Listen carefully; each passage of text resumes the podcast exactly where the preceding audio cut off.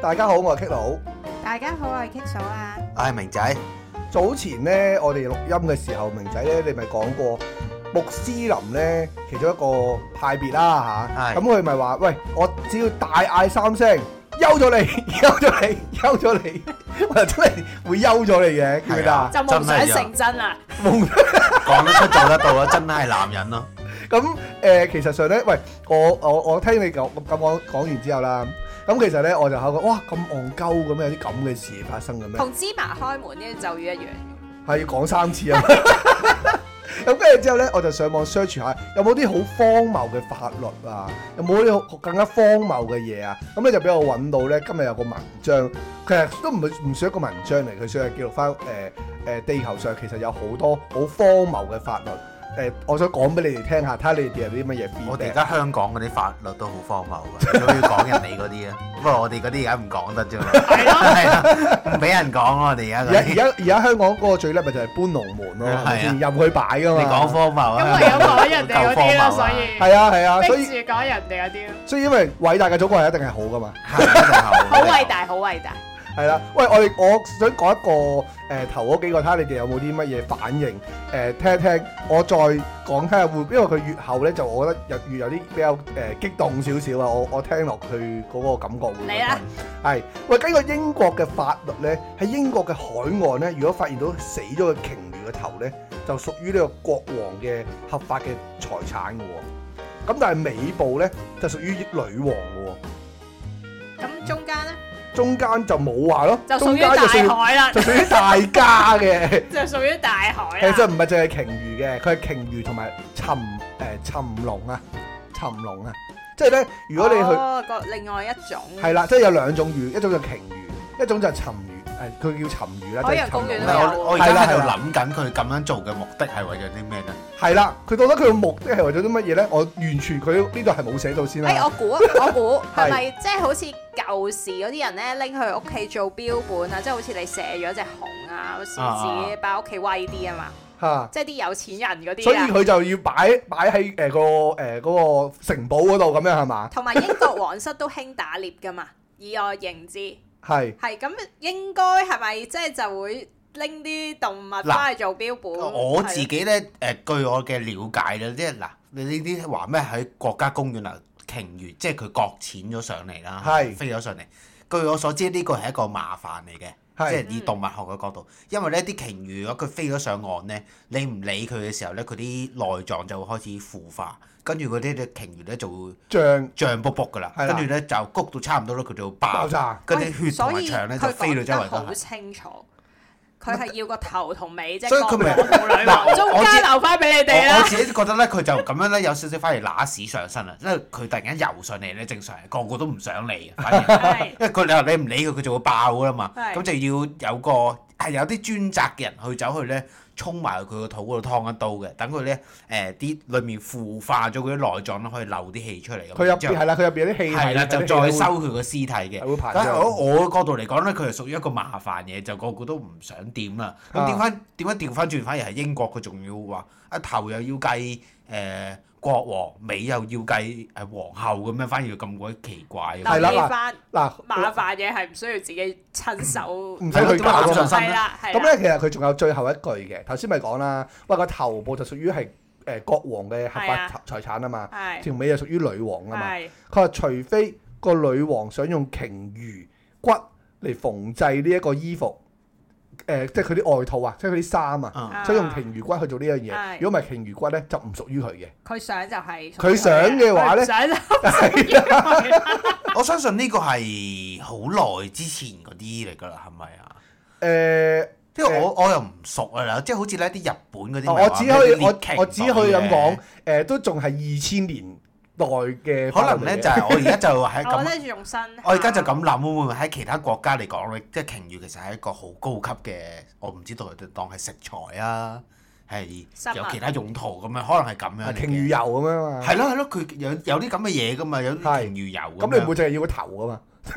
所以我就咁佢哋可能係有咗呢樣嘢先去決定即係我估啦，我估啊，估下唔犯法嘅，係就係估下唔古犯法代咧， 幾就係撚驚啊！古代戴啊，就係晒嗰啲頭魚盔，啲啲鯨魚嗰啲會自己衝上岸，唔識游翻落去噶嘛。可能會唔會啊啲人就會覺得哇，係個天跌落嚟嘅寶物，因為咁大條魚全部都食得噶嘛，啲肉啊嗰啲，啲骨啊又有佢嘅作用喺度。咁可能就會話啊，呢樣嘢飛咗上岸咧，佢就係歸國家有嘅。咁呢個國家就係啊國王同埋誒皇后咁樣，所以就歸納，即係佢哋咁樣。我覺得懷疑係咁樣咯。可能有機係會，咯，可能有如果唔係機就會其實真係冇乜用咯。佢咁樣衝唔咗。係，可能因為誒、呃以前又叫做佢哋冇咁容易獵到啲係鯨魚啦，我懷我懷咁疑就咁係就見到又喂咁係覺得好勁抽咁嘅，我梗係我啦咁樣。，係啦 但係佢就又唔可以唔分俾嗰啲誒誒人民啊嘛，你捉翻嚟噶嘛，咁啊一個要頭一個要尾，留翻中間俾你哋 話咯。哦可能喂，我突真係然咁間樣諗到啲好鳩嘅想法係咩咧？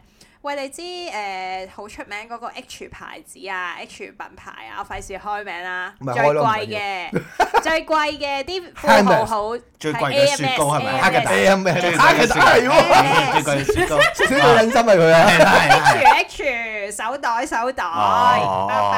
哦唔會喂晒，話說咧，你知有啲有錢佬咧，嗱，因為我呢啲喺誒食物鏈底層啊，咁係我接觸唔到呢個袋啊！係啲有錢佬咧，咪成日誒會有一個獨一無二啊，啲唔知乜嘢材質嘅特別版嘅。係係喂，係咁係，我喺度諗，可能嗰啲皇室都即係你明唔即係用明啊？啲鯨魚嚟做一個特別版啊嘛。有啲特別嘅部位嚟，可能你頭先講嗰啲骨啊，可唔可以做到啲手袋嗰啲骨嗰啲接位啊？我唔知啊。啊，可能佢要做個盔甲咧，你即即係講嗱，但係 哦獨有一無㗎。二阿咁 K 數樣。講呢樣嘢有啊，即係嗰啲咩龍涎香嗰啲咯。啊啊啊龍涎香係咩咧？就係係咩啲啊鯨魚佢長期食呢個誒大王烏賊啊。大王烏賊咧就係海底一啲巨型嘅生物嚟嘅，係哦即係總之係一隻魷魚咁樣啦。係咁佢長期食嘅時候，呢、個大王烏賊咧，佢成身都係軟軟嘅，即係魷魚咁啊樣啦係，有軟嘅肉嚟嘅，唯獨佢個嘴係硬嘅。嗯咁咧、鯨魚食咗之後咧，就誒、消化唔到佢個嘴㗎。咁當當然啦，佢都食，即係佢成世都係咁食呢啲大魷魚啦，即係呢啲叫大大王大王烏賊嘅魚啦。咁佢咧啲嘴咧就會形成咗一個波喺佢個胃嗰度嘅。係咁呢個波咧就會有陣好香嘅香味嘅。誒誒、係。啊就算喺香 所以咪叫抹香鯨咯。係係係啊，冇錯啊，冇錯，係真嘅真嘅係真嘅真嘅呢樣嘢係 O K 咁佢，所以佢呢樣嘢本身係價值連城嘅嗰個波，係係因為係天然先做得到出嚟。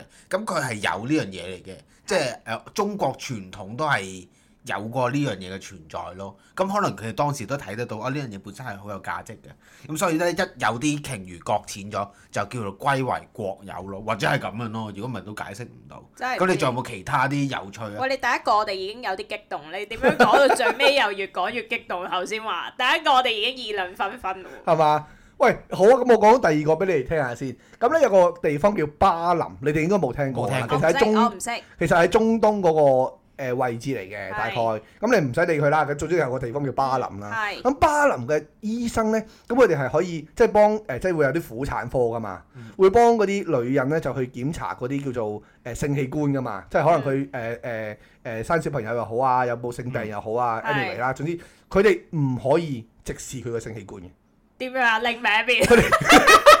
佢哋只可以透過塊鏡去睇佢個性器官有冇問題，哦即係檢查嘅時候只可以用塊鏡。哇，心諗即其係實反射就唔叫做直視，係反即射係可以即。係其實上有咩有咩分別咧？我想知 道。都唔係嗱，我俾你咁講晒之後咧，我反而覺得佢都叫做有少少叫做醫學嘅常識 喺度，佢只不過用咗道德呢樣嘢嚟規即係規限啊咗佢。佢因為我所知咧，有啲非我洲覺得好嗰有啲國家咧偷，窺嗰個 feel 啊！會塞個但頭落去係係嘛頭唔係先嗰啲非洲國家都仲係有毛醫啊！我係以為即係佢哋啲毛醫係嗰啲國家認受嗰啲，係啊係啊即係要係啊攞牌嘅喎。係咁即係，但係佢哋係話啊，你而家你咁嘅狀況，我去執啲咩生草藥咧，噏住佢，跟住對住你個嘴噏幾句嘢咧，就當你好翻㗎啦。咁係啊係係喺非洲有啲國家係以呢種咁嘅模式嘅無醫嚟做主要嘅，即係醫嘅醫術嘅佢哋醫誒係啦咁嘅樣嘅職業啦咁你呢啲你原本可以話哦，我真係識嘅，只不過我去到睇婦科，要去到望你個性器官嘅時候，我就要用鏡咁，我又覺得誒咁、可以接受到喎，反而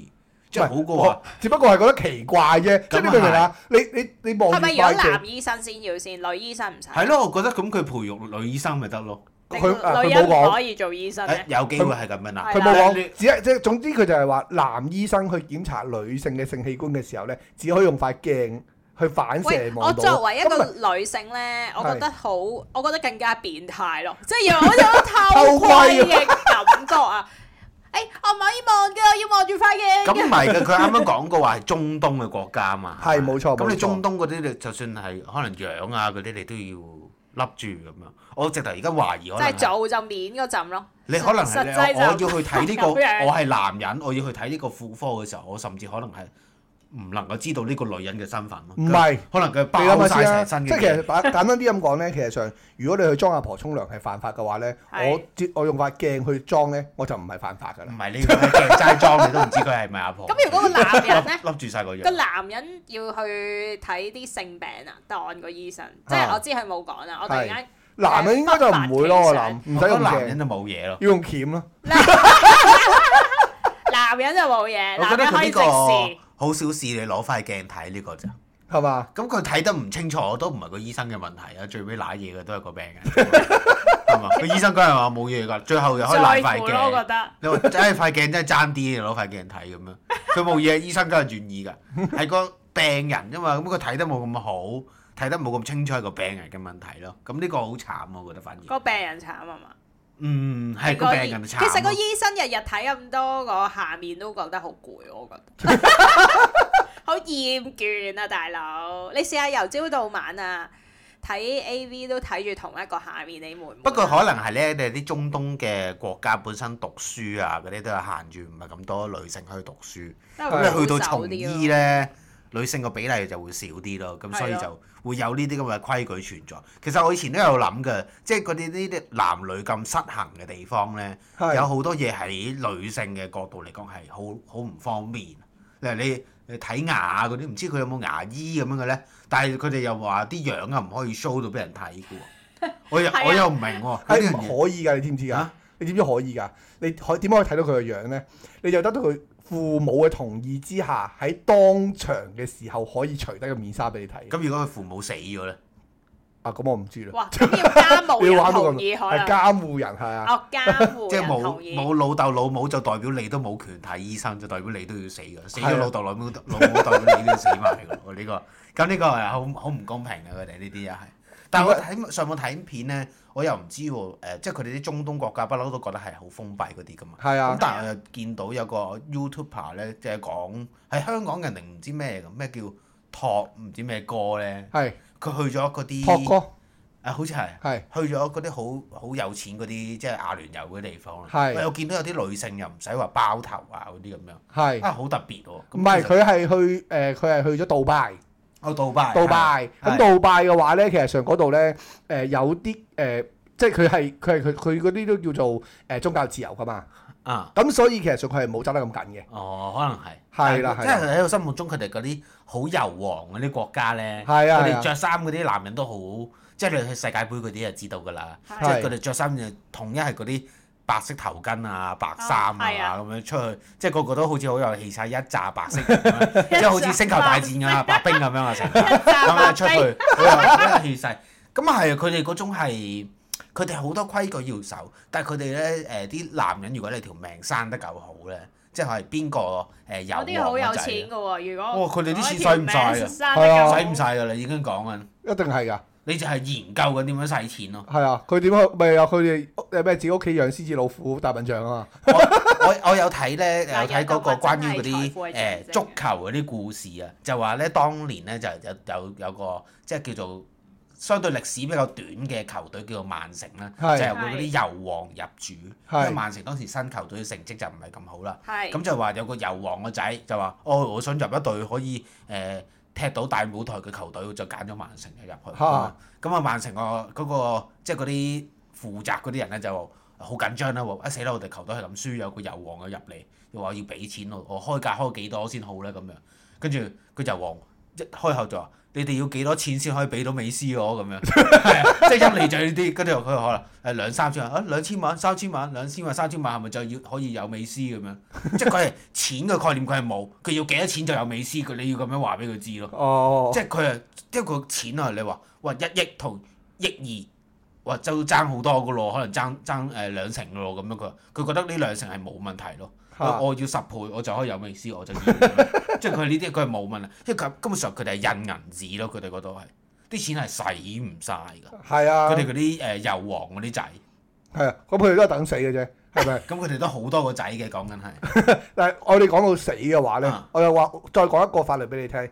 如果死咗喺英國嘅國會裏面嘅話咧，呢一樣嘢都係犯法嘅。點哦解啊？即係你你問我做乜嘢啫？咁佢死咗佢犯法咁都點樣 唔忍算？係係，啊即係佢死咗。如果嗰個人死啊，我死咗喺個國會裏面啊，啊，係犯法㗎。死咗嗰個人犯唔犯？係咁點冇樣錯罰，佢 啊？咁你點樣點樣對？死刑咯點樣懲罰佢 啊？死再人死多次咯。 一一攞隻手指擺落佢鼻哥窿度，啲武器出就掹槍白鳩佢， 白一一嘢打落去點。佢樣懲死罰佢先？唔知啊，我諗我諗可能真係要誒判多佢一次死刑咁樣咯。但係點解咧？係咪英國嗰啲有啲咩皇家條例咩好莊重啊？係咪？應該係啦，應該係啦。可能要佢你可你能唔好佢死係啊！驚再死啲人。遠啲啊！可能佢係驚啲人咧，誒、即係誒誒，咪、以死去去相搏咁樣啊，或者係誒誒，我哦我要我要話誒、我係清白啊，咁樣誒、我我我死俾你睇哎咁我即定刻喺係個嗰高個度死條咯例唔好死喺度，嗰、個意思係你唔好喺度自殺，係咪呢個意思先？應該類似係咁就樣唔啦，係話可能我突然間喂我時辰 到嗰只唔得，應該應該就係係啦，咯應該就係啦，即係防止有啲人誒、衝入個議會度搞事啊，跟住之後掹出自殺咁樣嗰啲咁嘅嘢咯，我覺得係嗰啲係好耐以嚟流傳嗰啲嘢咯，可能以前啊係嗰啲英國皇室同嗰啲議會係有關係嘅。係係可可得啱啱傾訴或者本身呢個地方好莊重，唔係你啲平民百姓而家都隨會便有喺度關係嘅，生生死死咁係樣啦咯，可能係咁樣咯。係可能傾啲國家大事啊嘛呢。個算係幾正常，反而我覺得係呢嘛個就唔算好。咁好，啦，喂，誒、講講到呢個國家大事啊，就去到佢嗰個英國嗰個君主啊，即係而家係邊個啊？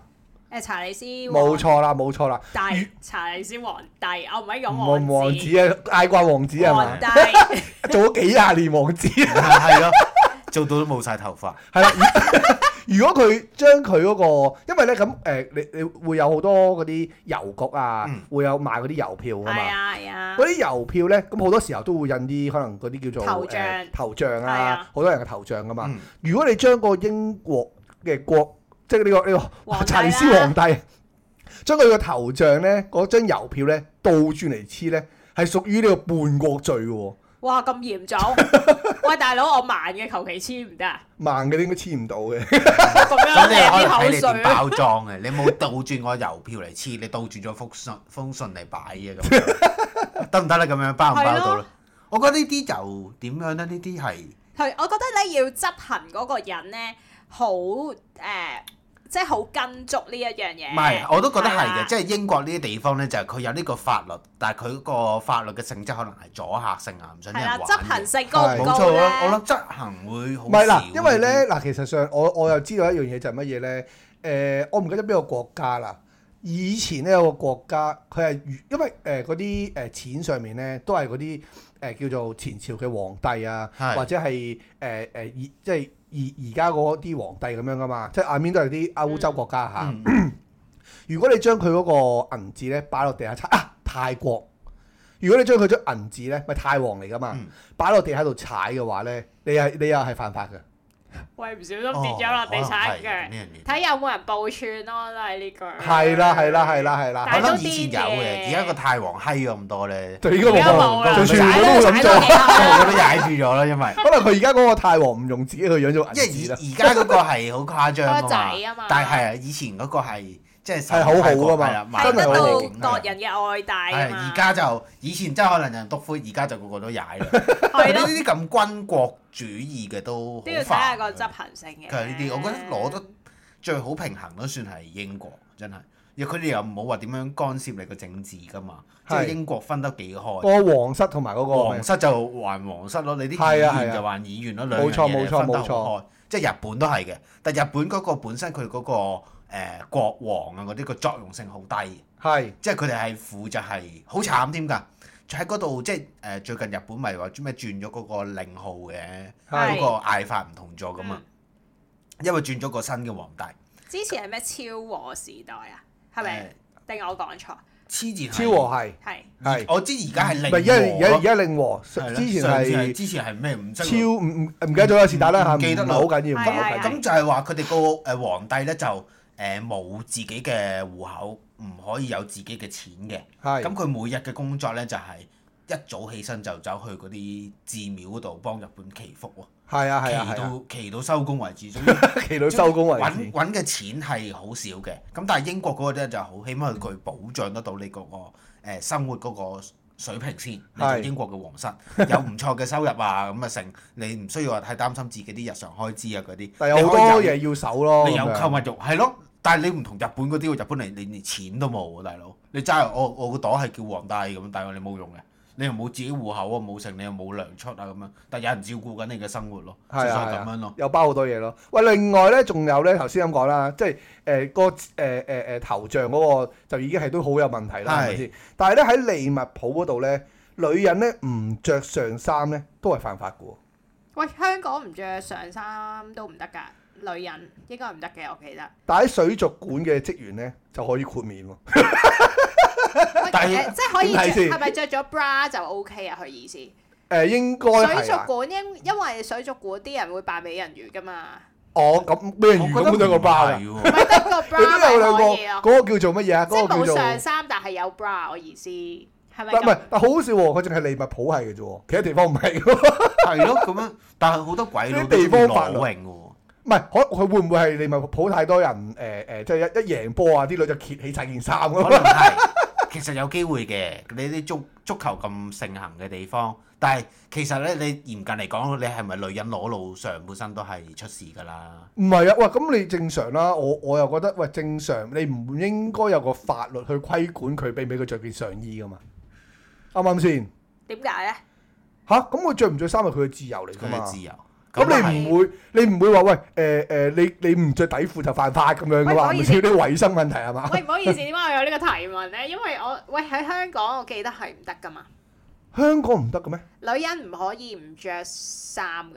係咩？咁你有條叫公眾地方行為不檢㗎嘛？咁你呢條已經一定衰㗎。猥褻啊嘛，嗰個咪叫猥褻啊？男人行為先可以上身唔着衫咯，女人唔可以㗎。吓、有啲咁嘅嘢？係啊，唔得咁唔㗎。咁唔好嘅咩？香港啲法律我係不記算得啦，嗱，我記得係嘅，不 過戴翻頭盔先，係依我依稀記憶啫。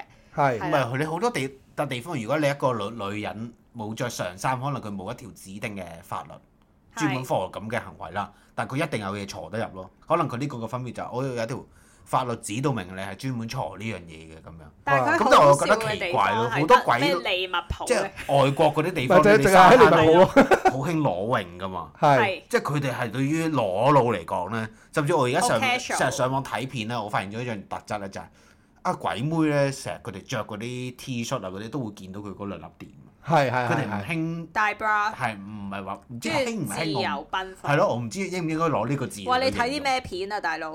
佢就咁 IG 嗰啲好多都有喎， 就咁 IG 而家都有咯。我見到啲佢哋係特登定係即係博流量啦。我嘅意思特登係，係係定係有其他目的？唔我同真係埋好咁多多年都好係多嗰咁樣啲嘅鬼婆咧，好多都都話咧，戴 bra 其實本身咧就係對個身體唔好嘅，即係對個波唔好嘅咁樣咯。anyway 啦，但係又覺得會掉咯。係啦，誒唔知啦，anyway 啦，唔緊要，我哋啱啱就過完聖誕節啊嘛，嗯喺英國嗰度咧過聖誕節係唔俾食呢個碎肉嘅餡餅嘅 喎。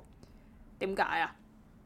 你唔好又 你要唔好每問次我講完之後你就問我點解 啦，我唔係咁八太新奇卦。啦！你 睇住我覺得呢呢啲，啲係錯佢唔入咯，呢啲單純玩即係古嗰怪啊日係咪咩初日十五要食齋嗰啲咁？ 唔係，總之你就唔可以食呢一樣嘢咯，即係哦，乜嘢咧？誒關唔關耶穌事咧？關耶穌事係乜？聖誕好難唔關耶穌事嘅啊但其實係啦，我 就係咪咩耶穌有嗱？我對聖經唔熟啊，係即係關唔關嗰啲誒咩餡餅事啊？又即係唔可以我覺得食冇肉碎嗰呢，啲應該冇，嘢。應該冇呢樣嘢。如果係嘅話，應該全球都係。啊但係佢本本身都戇鳩嘅呢個法律，咁你餡餅你都好難定義唔係，啦。我喺度諗緊咧，佢應該係咧可以食餡餅，但係你唔可以食有肉碎嘅餡餅，係咪？因為關唔關耶穌？因為嗰日誒 俾人哋懟冧咗，係啦，但係佢冇俾人剁成肉碎喎。佢俾人釘都唔係咁好咁開心啊！喂，咁你肉純碎粹我鳩噏餡餅，啫，如果我淨係純粹整個餡餅，我上面揼啲肉碎係點睇咧？唔係咯，咁我唔我唔唔得咯嗯撈落唔去嗱，得，咁即係你我冇我又嗰日唔冇可以撈埋食有肉成分嘅餡餅啊。如果我係呢個咁樣肉碎月衰啊！餅佢咯，佢寫喂肉碎月餅同肉碎餡餅其實可能係差唔多唔。得咯，唔可以食咁換劇多換一劇十五，你唔識咩？喂咁好啊！我我唔食呢個碎肉嘅餡餅啦，我食呢一個肉餅嘅餡餅得唔得？咪咯，喂，就係我淨係話餡餅你已經係北啦，即係一個麵包裡面有肉，我話呢個麵有肉嘅麵包唔係餡餅咯， 係啊，係咯，你只有即係有月餅咁樣啫嘛。喂，你哋咁啊仲唔問下英國政府？所以呢啲係有可能有呢條條例嘅，你點執法啊？呢啲係啊齋。噏嘅啫，而偷家都食冇人有咯，啦。而呢即啲係偷食狗肉咁樣啲人，即係咁講啊唔。係都都過分啦！你又聖誕節呢一樣，不過冇冇冇冇得講我嘅。估咋，我估可能啲人會遵從咯。如果即係都係屬於一個信神誒、天主嘅國家，就係啊佢英國就冇嘅，我覺得即係冇嗰啲叫做誒宗教加法律咧連埋一齊，有好多呢啲好奇怪嘅地方都有呢呢個事情出現啊嘛，即係宗教溝法律溝法律。係啦，溝埋一齊嘅，喂，咁嗱，好啦，你聖誕唔俾食呢個餡餅都算啦。但喺蘇格蘭，頭先利物浦啊嘛，而家喺蘇格蘭，如果有人上嚟借廁所咧，你一定要聖俾人哋去誕喎。聖誕先係唔係唔係唔係，唔玩聖誕啊一節。年三百六十五日都要俾佢去。冇錯，喺蘇格蘭，如果有人去問你屋，去你上你屋企問佢借問你借廁所咧，你係一定要俾佢去，你唔可以拒絕哇！咁㗎。啊好危險，有啲陌生人咁樣一個即即係嗰啲係，打劫嗰啲嘢係嘛？咪係啊，喂我反而唔唔識咁啊，咪死。哇，黐孖筋！ 但係我反而諗咗一樣嘢就係乜嘢咧？就係、如果喂嗰日好凍，嗯我又冇屋企翻，我求其去一個屋企嗰度暖一借個暖廁所，唔係跟住係咩啊賴死唔走， 咪暖一暖咯。過過翻個晚晚上先。 點會點會咁樣㗎？我話我自己冇廁所都得啦，屋企。即係嗰日咁即係呢啲屋企冇廁所嗱好都覺簡得單，咩呢啲兩夜晚兩三點叮咚叮咚咁樣，突然間門鐘，可唔可以借個廁所嚟？你會唔會開門俾佢入唔嚟？係啊！你夜晚兩三點，你試下叮當，睇下有冇人開門。 你望住出面都唔第一佢開門啦，講，已第一經。佢講係法律啊嘛，唔開門啊，即係照道理咪一冇定人咯，扮冇人喺屋企咯。咁好辛啊苦咯，大家， 大家為咗呢個其實喂，如果係咧，我覺得香港咧，如果係嘅話咧，香港嗰啲咧成誒嗰啲店鋪咧就咩廁所誒不可外借嗰啲咧死嚇緊哎喎。喂，唔係你諗下， 喂嗰啲誒而家嗰啲誒誒誒高級嗰啲樓宇啊，嗰啲屋苑，喂直頭你連門口都入唔到噶嘛，係咯係啱唔咯，啱先？咁我要問嗰人借廁所咁點算啊？所以佢呢啲都係鳩噏嘅啫。個邊個做執邊行力低邊啊個有邊個衰咯，執全部行人力低，起屋嘅時候都唔整廁所，同埋嗰個即係人要嚟報嗰個嚟串咯。喂，佢琴晚喺度，佢唔開門俾我，今朝仆咗佢好耐㗎啦，我跟住見到佢出門口啊總。之我以後逢屙屎咧，我就去人哋屋企屙，咁我屋企廁所永遠都係香噶啦。係，喂，咁你廁屋企廁所直情冇用 添。 喂，講到屙屎嘅話咧，其實喺英國嘅時候咧，大肚婆都好撚好撚誒嗰啲叫做誒、呃、無敵㗎。點解咧？因為咧孕婦咧係喺英國啊嚇，係可以隨地方便嘅，任何啊時候孕婦係冇錯。即係你有大肚婆啦，嗯咁你係任何地方啊，所有 ev- everywhere 咧都可以入其去。實如果香港有呢一樣嘢話個大肚婆咧要隨地誒。方便方便嗯咧，我都唔會怪佢。可能佢真係有個好急切性嘅需要，係即係我覺得。不過我覺得到時候咧就會有好多嗰啲啊人咧就會出嚟，可能少我啦就話：哇咁你都慘誒，搞整到香港污糟晒啊！呢啲人，所以大肚大晒啊！嗰啲人實講得出噶嘛？你明唔明我講係咩，啊？但係佢有備注到一樣嘢就係乜嘢咧係？咪啊？係連警察嘅頭盔都唔例外。即係都可以點借解要嚟用警察個用，頭盔嚟方便？即係要兜翻住佢係嘛？係咯，啊裝住啲尿咁樣咯。即 係如果前面有個人個肚好大，我點樣分得出佢係好大肚吉屎定婆係大肚婆？定係定係好定係多肥屎喺咧？嗰度啊！裏面佢要踎低我嗱，你好，佢急氣其實上好大嚟，分可別㗎能。困你啊。嗱，你要諗我下呢個有問題咗啊咁嚴重樣性。喂，唔係你諗下，喂喂，平時地鐵嘅時候咪有時會讓位嘅，啊讓係啊啲肥婆其實都好撚尷尬噶 嘛。唔係㗎，你啱啱嗰個法律其實本身有個漏洞喺度就係，如果佢係大肚婆好急，佢踎低屙，佢都屙少少。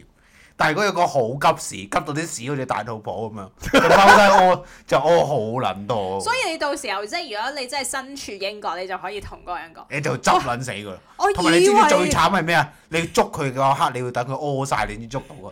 因為你屙晒，你先可以判斷佢係咪大肚婆啊嘛。佢屙晒冇撚咗 係啊頭啊！你你就仲要話拉佢，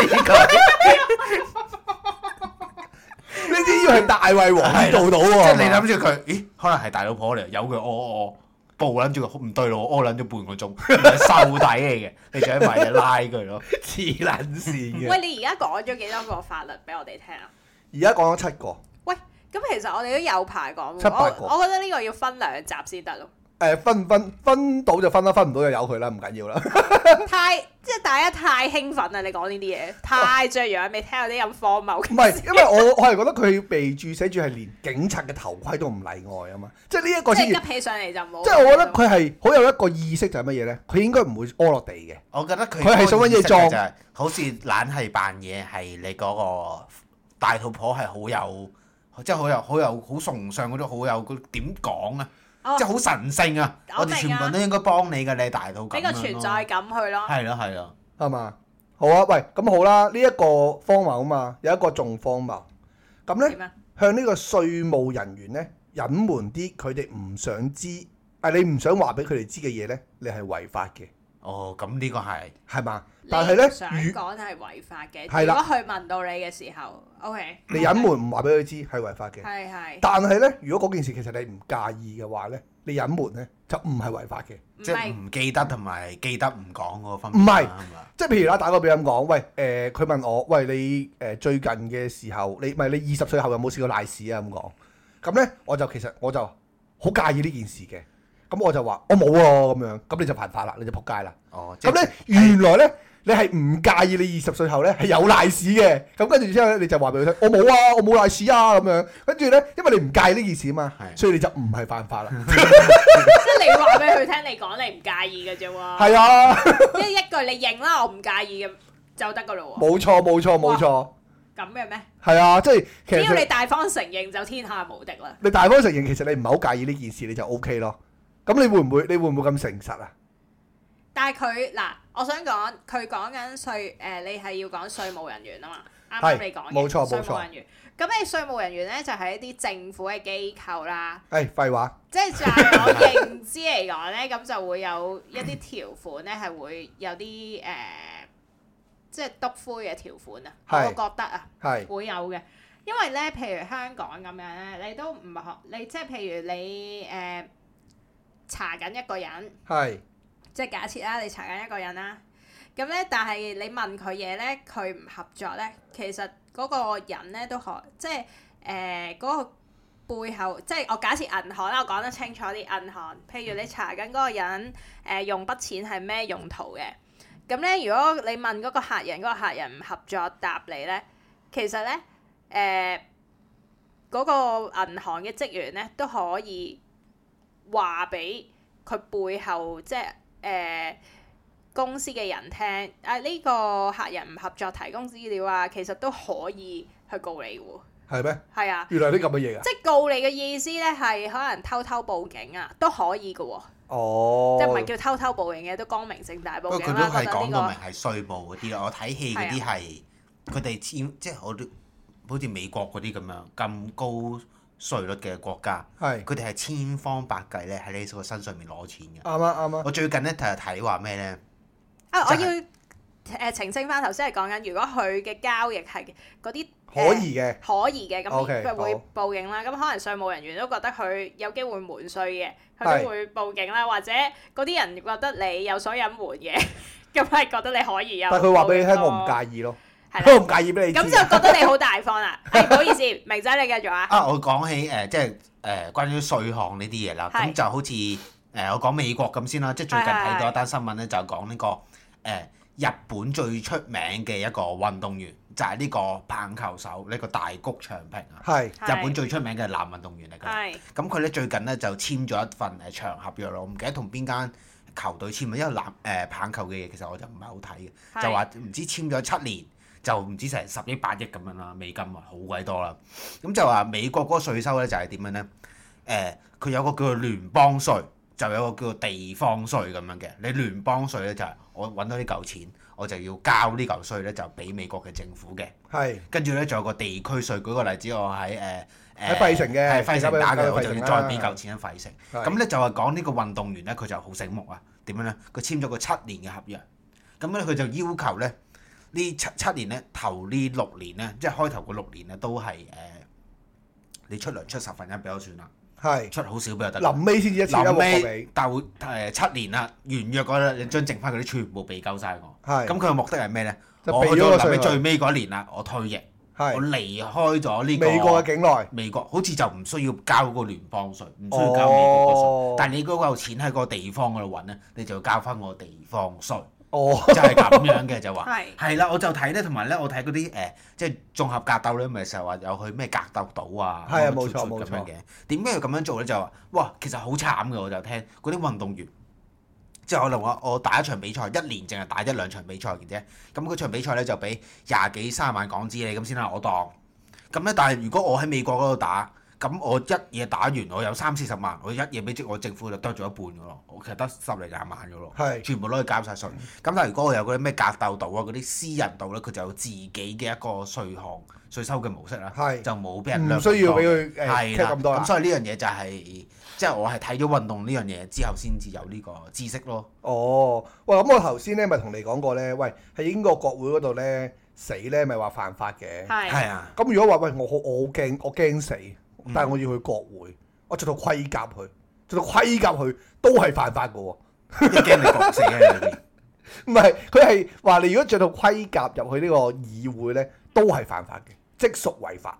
係咪因哦為覺得你都唔信任大家而違法，定你個會規唔會格係佢有哋覺得傷國害性會咧？啊嗰啲係文人嘅地方，你啲打仗嘅嘢就唔應該係。我覺得呢個係應該係斯文人嘅以前地方出現以前流流落嚟嘅流傳落咯嚟。我覺因得啊為以前你你咪舊時英國先會着盔甲噶嘛，係而家英國會一着盔甲㗎得翻嘛盔佬咯，冇得盔甲咯。 咁啊，所以就係誒佢誒着盔甲嘅時候，你就唔可以入呢個議會咯。哦，原來係咁樣。應該就係咁樣咁啦。呢樣嘢好小事，因為我覺得咧，即係等於你誒話咩衣，即係有一啲餐廳嘅話，即係佢都有指定你着嘅服飾啦。係即係話你有要着得斯文啲 dress 先可以 code 係咪係啊入到嚟。 咁可能佢哋議會都係要有個莊重嘅場合嘅，即係可能佢要你着得斯文啲。咁啊只不係過哦，你你着套盔甲嚟，好似好似起晒槓咁就更加係犯法啦。咁可能我覺得呢樣嘢咁啊好平常嘅呢樣嘢就。點解你睇咁多都係啲英國嗰啲嘅？唔我係開頭咧諗住佢係提供一啲咧冇咁文明嗰啲地方啊，係咁我覺得嗰啲會再癲啲啊！即係英國呢啲咧都誒、呃我覺得係都算係合情合理嘅，都幫佢解釋到嘅。唔係因為咧，其實上佢而家呢度咧誒，主要都講英國先嘅，之後又講其他地方。但係你其實你唔會覺得喺一個咁文明嘅地方有啲咁嘅法律先至唔合理咩？哦，咁啊係，咁啊 係係，因為嘛英國你咧以前都癲癲地，其實咧， 我覺得有啲條例係即係流傳遠久啊，咁好似聖經咁，從來都話唔贊成婚前性行為嘅，都冇改過一樣咯。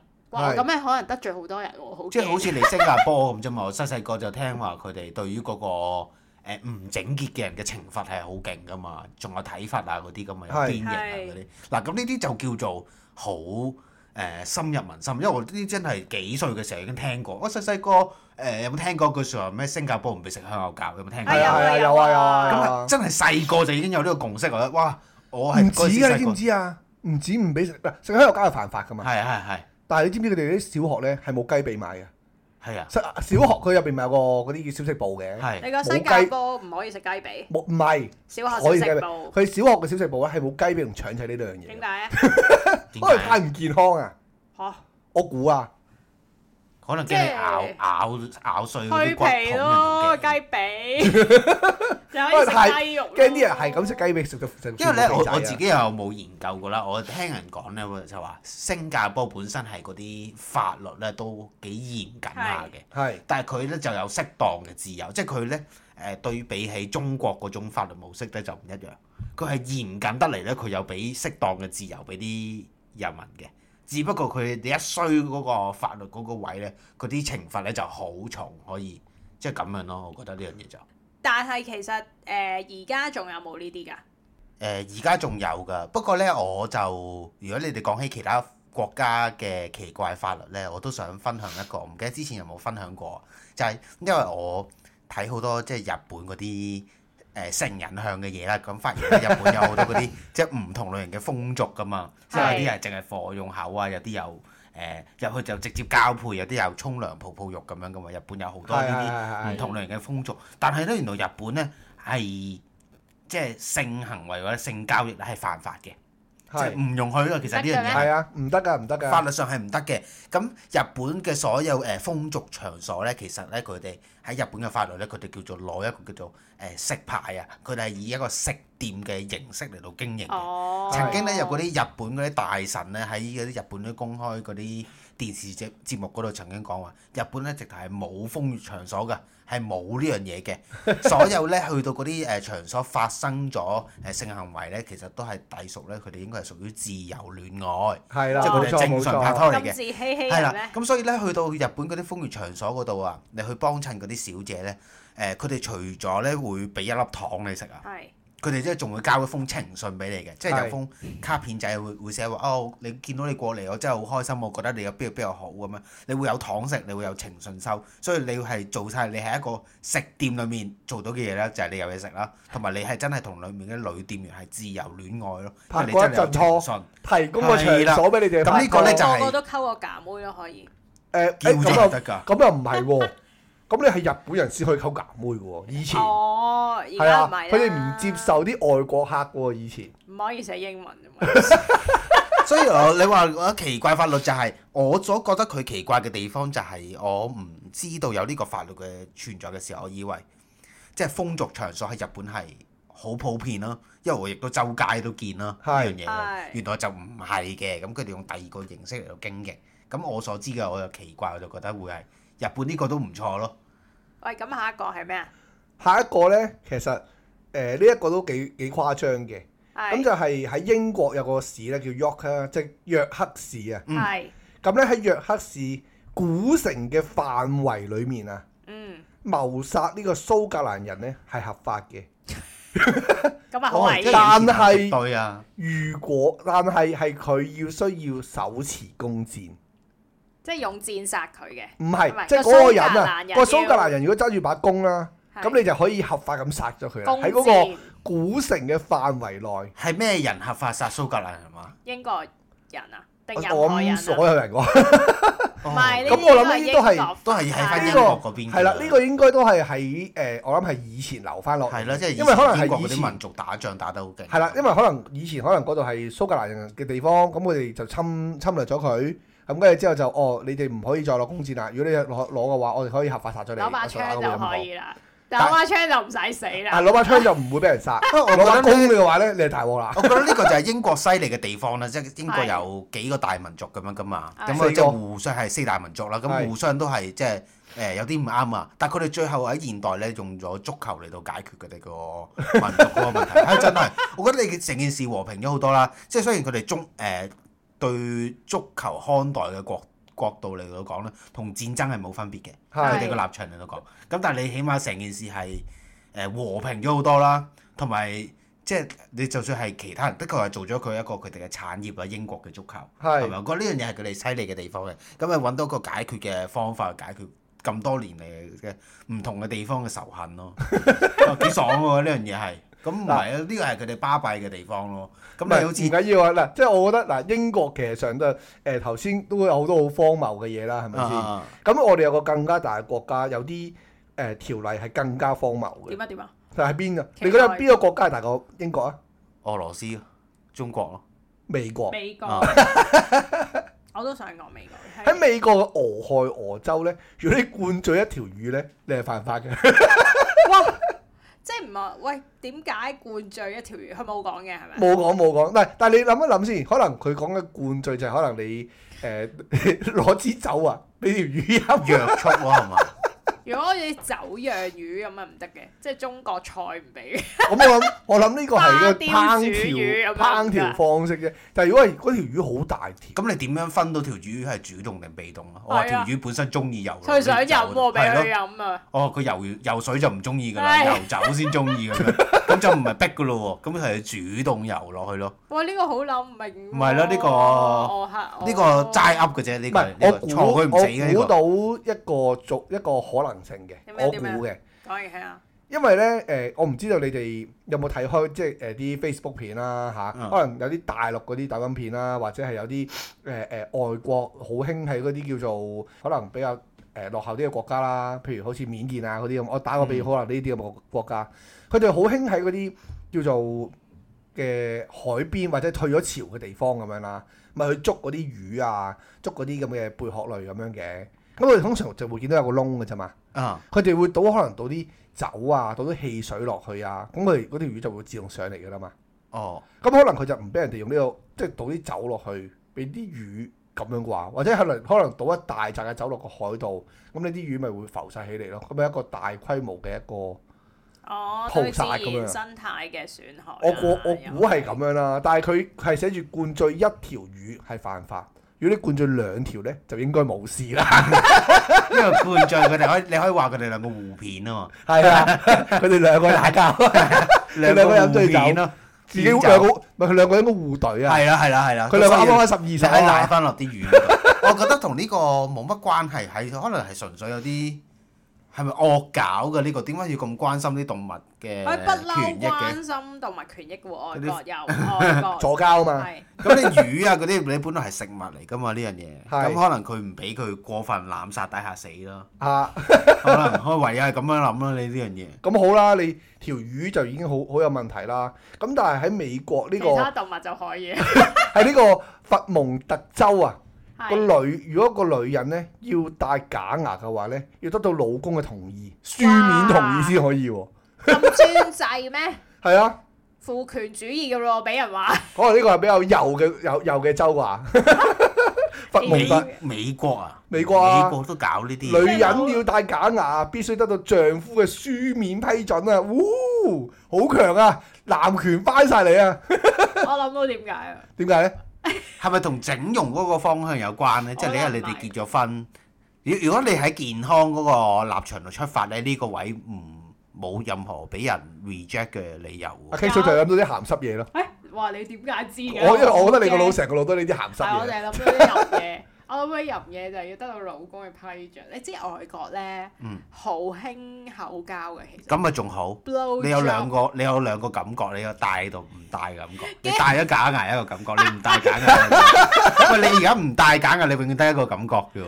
佢 就我諗係驚，就係驚你用假牙用錯力，整下 chop 咁樣，哇！好痛啊個腦，可能個唔係啊老公唔有會覺得風痛險啊覺你一得。講啱啱明仔一講話咩有兩 個感受，我即刻諗翻起嗰啲嗰啲以前講嗰啲毛骨鳳爪咧，喺日本 拎出嚟。啊 係啊，即刻諗到呢樣嘢咯因為佢冧啊嘛，有啲人話咁樣會舒服啲噶嘛。咁呢個我唔理啦。OK，有冇第二個係即係合理少少㗎？你其他哦，呢個合理有啊有啊呢啲唔合有理。先入到嚟噶，所 以應該唔合理嘅。你問呢條問題，喺呢個美國嘅呢個阿拉巴馬州啊，嗯，咁佢哋如果揸車嘅時候咧，蒙住隻眼都係違法嘅。喂，哦咁呢咁呢個個好係正常危險呢個啊，就正常啲，危險嘅，危險嘅。唔係，我想 知道有邊個揸車會唔係我蒙住隻諗咧，眼佢呢啲係。玩啊我覺得即係好似你香港咁樣界定，你唔好咩蒙蒙面啊、戴頭套啊咩都好，咁你有樣嘢叫危險駕駛就已經囊括咗好多呢啲咁係嘅罪行啦。係我諗佢呢啲只係將嗰個、呃、即係揾啲嘢特別係抽情咗佢出嚟咯。定係呢係啲曾經有人發生過。嗯你知外國嗰啲外籍人咧，咪好中意即係玩嗰啲大我啊、大你啊，係咩咧？即係個意思，夠姜你咪蒙住對眼嚟揸車咯，睇下哦，邊即個係外快國佢啲哋係玩得比較大膽啲咁係樣啦，。我估係咪應該有人以身試法過咁，所以就設咗呢條條例啊咧？可能有機會係係啩啦？成日都 成日都 specific 某一個州嘅有啲咁嘅嘢。唔係因為佢哋好多有係機會啊我覺得係好多係聯邦法同埋州州州際法嚟噶嘛，啊即係佢佢佢哋唔同地區係唔唔係就法係例㗎咯嘛，如果諗到呢一樣嘢，係應該會曾經有人發發生過係係嘛啊，我估咋嚇，純粹我猜測 啫。哦，咁如果你咁講嘅話呢，下一個就比較特別啲啦。喺美國呢個佛羅里達州嘅話呢，未婚嘅女性呢，如果喺週末嘅時候跳傘呢，係會被判入獄嘅。哇！佛羅里達州未婚嘅女性喎、喺週日喎、即係逢誒禮拜日嘅時候，如果你嗰度跳傘呢，就會判入獄喎、咁係咪之前係咪發生過單咁嘅事啊？佢未結婚喎，哦係啦係咪因為佢哋唔俾嗰啲未？要一齊死先得，可能要一齊跳其實有傘。冇應該冇咁專制啊？係咪每啲未未繁殖下一代嘅女性唔可以冇啲咁嘅？你結咗婚都可以唔繁殖下一代㗎？即係佢話咁未婚嘅係女咯性，點解要咁佢就有所聯想，係咯咁 specific 誒咁個 specific 係一個講一我覺得嗰個 topic 係未婚女性佢好多應該係講話唔講道理嘅法律咯，即係佢哋呢啲法律就我覺得對於嗰個人民嚟講，其實對於嗰個生活係冇乜大影響㗎呢 啲，即係佢囊括嗰個範圍太細啊。喂，同埋呢個好性別歧視喎，點解淨係單身嘅女性？係咯，我都唔明我哦呢啊。個唔得喎，呢個唔但係佢唔係係單身，佢係講未婚。但係係啦，點解唔講未婚嘅男性？唔但係俾你調調揈啊，係啊，唔俾你調調揈，跟住你嫁咗佛人先。羅里達州係應該係咩㗎？咩啊？英佛羅里達州阻唔阻嘅咧？應該唔左嘅，唔阻嘅係，唔阻交。咁要同阿 Dissenters 講下 喎。點解會有個咁無稽嘅法律嘅咧？係啊，唔緊要噶，唔緊要噶。嗱，好啦，咁跟住之後咧，誒、美國嘅話咧就已經完咗啦，OK。咁但係咧，我哋就去到第二個第第二邊啦，就去到呢個意大利嘅米蘭。意大利嘅米蘭咧，除咗參參加呢個喪禮啊，同埋醫院探病之外咧，法律規定係需必須要面帶笑容嘅喎。即係嗱，平時唔好喊。係佢呢個佢控，唉，我相信呢喂，呢啲個有係少少北有。韓喎，要要要，即即係係要全適部一當齊喊咁樣係適嘛當？嘅時候要做同一個動作同表 情，你嘅表情管理要做得非常之好先可以喎。呢一個唔係你要長期喺度笑咯，長期面帶笑容，哇，其實好辛咁啊苦你事實喎。上又見到佢哋嗰度啲人都唔係長期笑㗎啦，咁佢呢個法律係可能你有呢條條例，但係根本上都冇人執法 咯。佢唔俾人閪面啊！咁你事實上咧，法國都好啦，好 多人哎閪面啊咁㗎。笑得唔得我發覺你好哎似你咁笑法得國唔得巴黎咁，成日俾人撻嘢，我俾人偷咗嘢，我閪面唔呢得。個係意大利嘅米蘭，啊係咪？啊，sorry 係 sorry，意大利唔好意思， 係即係我俾人偷咗嘢，我我我閪面咁樣，咁唔通我又要報警嘅時候俾人拉埋咩？喂，呢啲好主觀啊，係咯，呢我個笑執唔笑執法嘅咁樣難度你太高啦，啊係咯啊 呢樣嘢。我笑唔笑，我話我係笑緊都得㗎，係咁都得嘅，你都可以咁講嘅我。辯護我自己。咁好啦，你哋頭先又話咁誒咁專制啊，咁咁誒呢啲咁難講嘅嘢啦，呢一個就容易啲啦，呢個好單一嘅。點啊喺？法國，你係係你頭先明終於明去講到啊法法國，國啦！講法國啦。法國最出名嘅係邊個？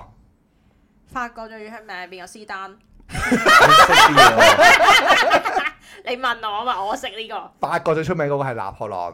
哦，係咁嘛樣嘅，咁我咧識斯丹啊。如果以呢個拿破崙嚟幫只豬去做命名嘅話，呢、 個就已經違法㗎啦。咩啊？哦，咁呢即個係你唔可以叫呢只豬叫做拿破崙咯，哦你唔可以幫只豬改名就叫個拿破崙。咁呢個係正常嘅。咁因為佢拿破崙係嗰啲咩皇室國王嗰啲嚟噶嘛，係嘛？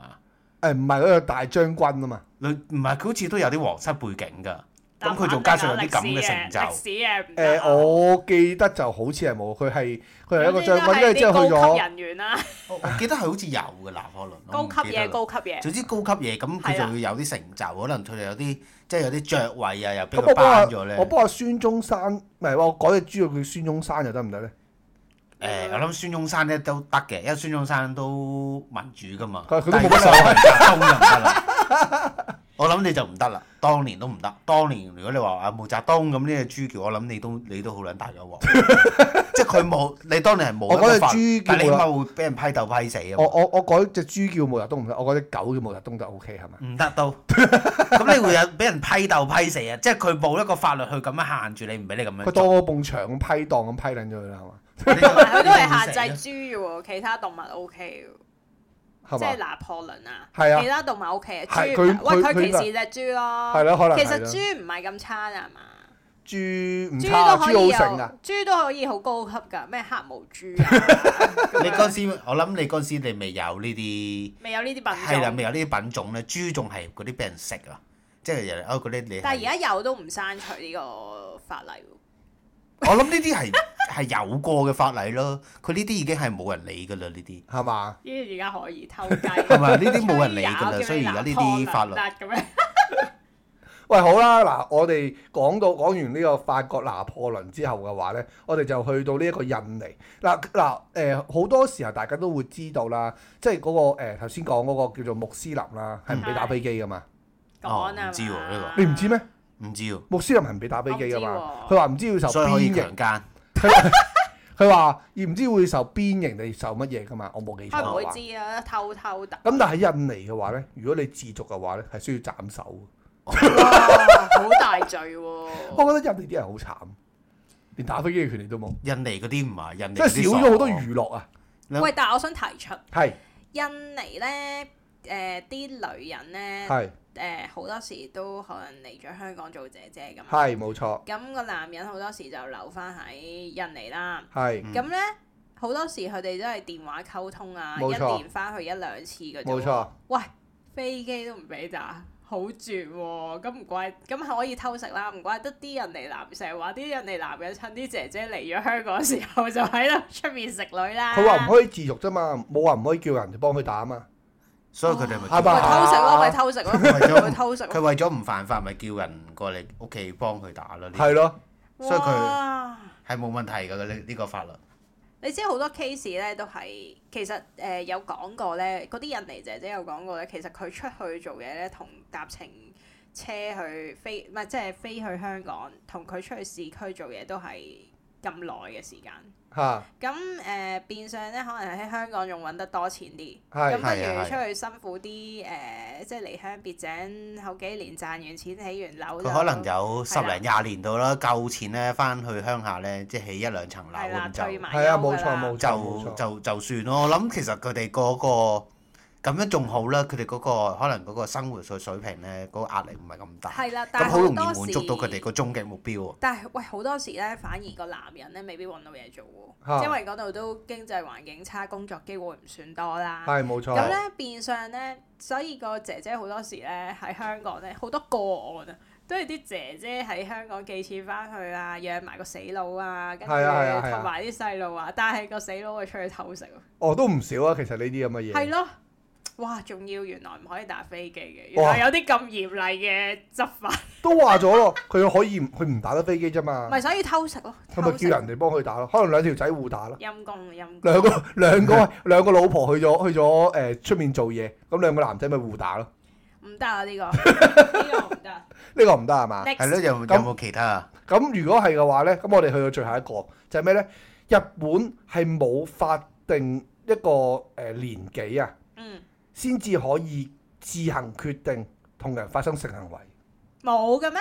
冇，咁危險咩？即係嗱，好似香港咁樣啦，就十六歲啊嘛，嗯，十六歲我先至係可以自願同人發生性行為啊嘛。哦日，嗯本係冇嘅，佢呢樣嘢諗得通啊，反而我覺得呢樣嘢先唔危險啊。點解啲人咧咁中意即係搞啲小朋友咧？係因為呢樣嘢係禁忌啊嘛。而家係佢就變咗冇咗呢個禁忌，啲人就唔中意喂，搞。你呢個歪嚟。我哋一個咁調翻轉諗咧，佢日本又唔係話好盛行嗰啲咩戀童啊，調翻轉就好似係啊大家文化唔啱即係佢哋有嗰啲蘿莉嗰個亂控啦，但係佢哋蘿莉控嗰個傾向咧唔係去性愛嗰邊嘅喎。好手係係真係覺得哇你好得意啊咁樣，即係可能係真係有呢啲。 啊但係你外國咧，即係誒歐美嗰邊就唔同喎，即係好流行咧，又誒係啊啲小朋友又有啲色情刊物啊，係嗰啲係啊咁樣係啊係啊會有啲呢啲咁嘅流出噶嘛。咁但係你日本我見到好少有呢啲嘅。係啊，可能就係佢哋呢啲冇咁嘅規限啊， 一一放縱咗啲人咧，覺得咧即係中意玩得偷偷摸摸咁啊，咁你而家全部開放晒，咁佢咪冇冇呢個需要咯？即係冇需要偷偷摸摸係啊啊嘛。係啊係啊，喂，咁好啦，樣咩嗱，我頭先講咗咁多個啦，你哋有冇心目中頭先聽咗咁多個，有邊一個係覺得係最唔能夠接受 嘅呢？咩？我我覺得，我覺得就嗰條魚啊，唔可以飲酒，唔可以灌醉一條魚係最荒謬㗎，係嘛？好黐線咯，大佬。條魚最能夠接受係呢個咯，我覺得，唔因係為我唔會煩啊應嘛。該唔係啊，應該係講你邊一個你覺得係最唔可以接受唔啊？係就係我，所以我咪話最能夠接受係棘數嗰個，最唔能夠接受即係影響自身呢呢個係打飛機即係呢啊啲。或者你覺得最荒謬嘅？係如果你話捉到最如捉到果最緊要，接受唔到嗰個係反而係假牙嗰個，咩要經老公同意先書先面去？係要書面批喂，我准啊甩！晒啲牙嘢食都食唔到，都仲要激佢同意。如果老公死乸咗咁點 啊？咁唔係嘅，咁你呢啲嘢你可以揀揀離婚之後，你再整棚牙咯，咁你咪唔使經過。 喂啊，排即牙！係可能你係要做多一步啫，佢呢個係。咁我咪可以直情鑲牙咯，我直情誒鑲翻啲牙落去就你唔咧你做自假己牙覺咯。得咧？如果你話我其實最荒謬啫嚇，係最荒謬應該都真係灌醉條魚呢一呢一呢一 part 嘅，係啊因為我唔知佢為咗啲乜嘢要灌醉條魚，同埋就算你灌咗條魚，其實你都唔係啲。可能等即係佢當味然味啲啦咯，簡當然單啦，條魚都係生命啦，係咪先？咁、但係正常你唔會咁為咗條魚去做呢啲咁嘅嘢噶嘛？就係想佢更加美味咯，解答你嘅問題。嚇、灌醉佢咪更加美味咯，係啊係嘛？有晒酒味，係啊係嘛啦？，好冇？喂，今日講咗咁多啦，我哋下一期再見，我睇下有冇其他特別嘅嘢再揾俾大家聽下。好，到時再分享。 ，thank you，好下個禮拜見，拜拜。